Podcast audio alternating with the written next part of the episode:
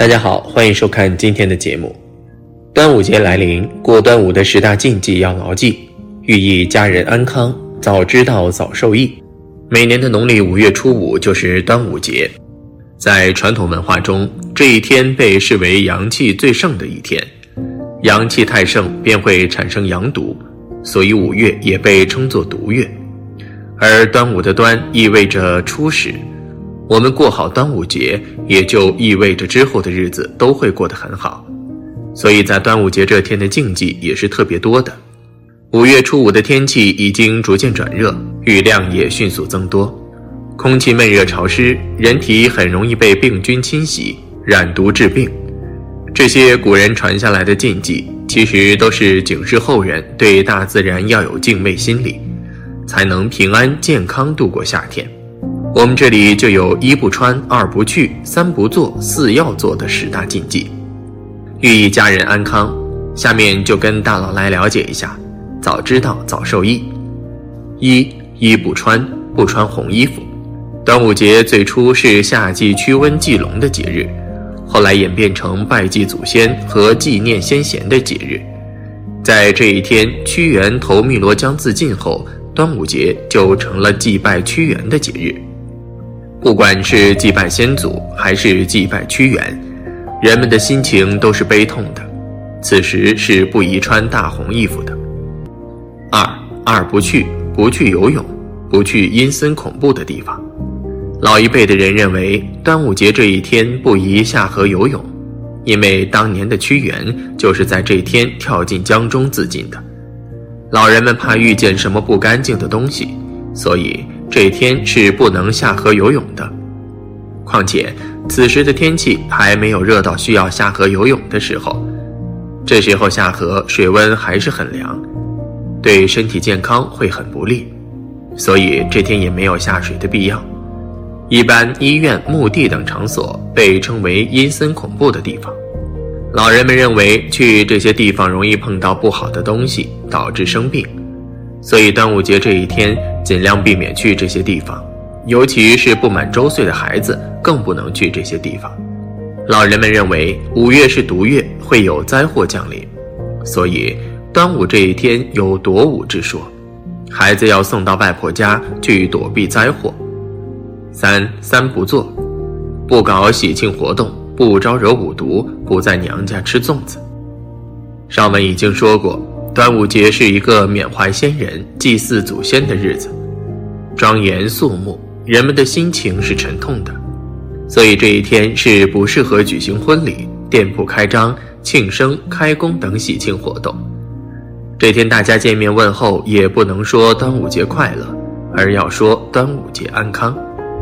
五毒分别是指蝎子、蜈蚣、蜘蛛、蟾蜍、蛇。据说，在农历五月初五这一天的中午，极度的高温加上潮湿，会让蚊虫、蛇蝎等倾巢而出。此时的五毒都刚出土，毒性特别大。我们要告诉孩子，千万不要去招惹这些毒虫。遇见五毒以后，要赶紧离开，不要上前捉弄。这一天出嫁的闺女不要在娘家吃粽子，因为女儿嫁出去了，就不是家里的人了。如果还在娘家吃粽子，会把婆家的恶气带回来，还会将娘家的福气带走，影响娘家的气势和运势，让娘家越来越穷。所以这一天尽量不要在娘家吃粽子。虽然觉得有点迷信，但是也不是什么大事儿，宁可信其有吧。四，四要做：挂菖蒲艾草，挂钟馗像，贴辟邪符，带香包五色线，吃五黄。农历五月初五这天，我们这里市场上会有菖蒲艾草售卖。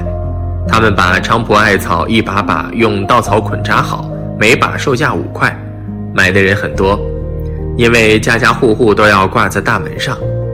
据说这天的艾草味道最浓，艾油最多，挂在门上能够驱毒辟邪。钟馗是有名的驱鬼高手，相传唐明皇感染瘟疫，久治不愈。一天晚上，他梦到有人抓走了瘟疫病鬼后，病情就好了。当时他问钟馗是什么人，答说叫钟馗。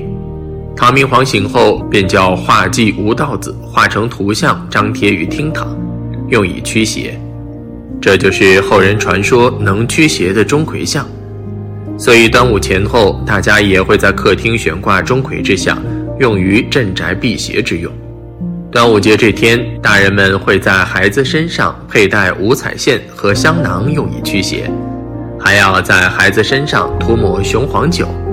孩子的五彩线和香囊要在端午后下过一场大雨后丢入河里，那这一年就会平平安安，身体健康，不会有什么灾难。总的来说，对于老辈留下来的风俗禁忌，有其合理的一面，也有迷信的一面。端午节的一个重要的节日，与之相对应的美食当然也不少。除了我们大家都知道的粽子之外，还有吃五黄的习俗。五黄是指五种带有“黄”字的食物，它们分别是黄鳝、黄瓜、黄鱼、蛋黄、雄黄酒。人们认为。端午节吃五黄可以抑制霉运，提升自己的精力，有家人顺利安康的寓意。端午过节有讲究，牢记一不穿，二不去，三不做，四要做，老传统不能丢。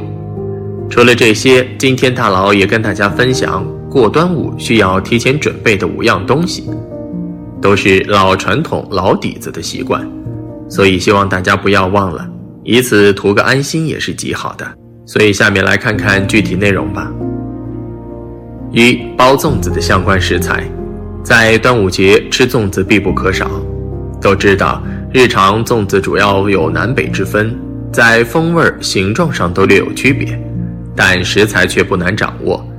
它们的主料都是以糯米为主，而口味上，北方以吃甜粽子为主，内馅儿基本以采用蜜枣、豆沙、红枣为主。而南方则以吃咸粽子为主，内馅儿多以肉类、咸蛋黄为主。所以，如果想要自己在家包粽子，则需要提前准备粽叶、糯米、肉馅儿这三大类食材，以免错过。二、艾草菖蒲，在端午时节，除了吃粽子，挂艾草菖蒲也是端午的重要内容之一，且来源已久。都知道，在端午时节，五毒出外活动频繁。而艾草和菖蒲都含有挥发性芳香油，能散发出奇特的芳香，可以驱除蚊蝇等毒害。所以端午时节不要忘了买一把艾草、菖蒲，悬挂在门上、窗户上等，价格也不贵，两三块钱就能买上一大把。三雄黄酒，相信很多朋友小时候都看过电视剧《新白娘子传奇》，里面就有端午时节白素贞误喝雄黄酒。被迫现出原形的一幕。雄黄酒的传统做法是将蒲根切细晒干，再与少许雄黄自酿黄酒或者白酒一起浸泡而成。而古人认为雄黄可以克制蛇、蝎、蜈蚣等，所以连有着千年道行的白蛇精喝了雄黄酒都能被打回原形。殊不知，从现代医学上讲，雄黄俗称鸡冠石。是一种矿石的碎末，乃有毒之物，甚至加热后的雄黄会发生化学反应，变成三氧化二砷，也就是俗称的砒霜。饮用后容易中毒，虽然可能喝少许不会有事，但不建议抱有侥幸心理。但端午节准备些许雄黄酒，喷在平时不易接触到的角落等，用来驱虫还是非常有效的。四。装午时水容器，午时水说的是端午节当天午时，中午十一点到十三点从井里打上来的水，还有着吉阳水、龙木水、正阳水的说法。目前盛行于南方沿海一带。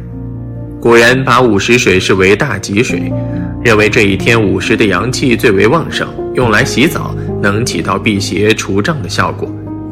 甚至用来煮饭、烧汤、泡茶、酿酒等，味道相比更加香醇。尤其还有午时水饮一嘴，叫好补药吃三年的说法，说是具有治病的神奇效果。所以有条件的可以试试，事先准备好容器。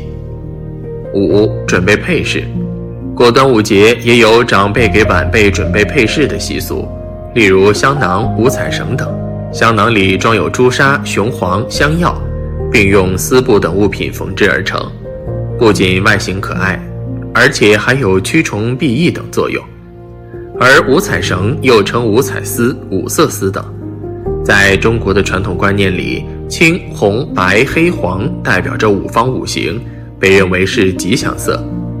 端午这天，用五色线编成绳子系在手腕或者脖颈上，具有祈福纳吉的美好寓意。好了，今天的分享就到这里，愿您时时心清静，日日是吉祥。期待下次与您的分享。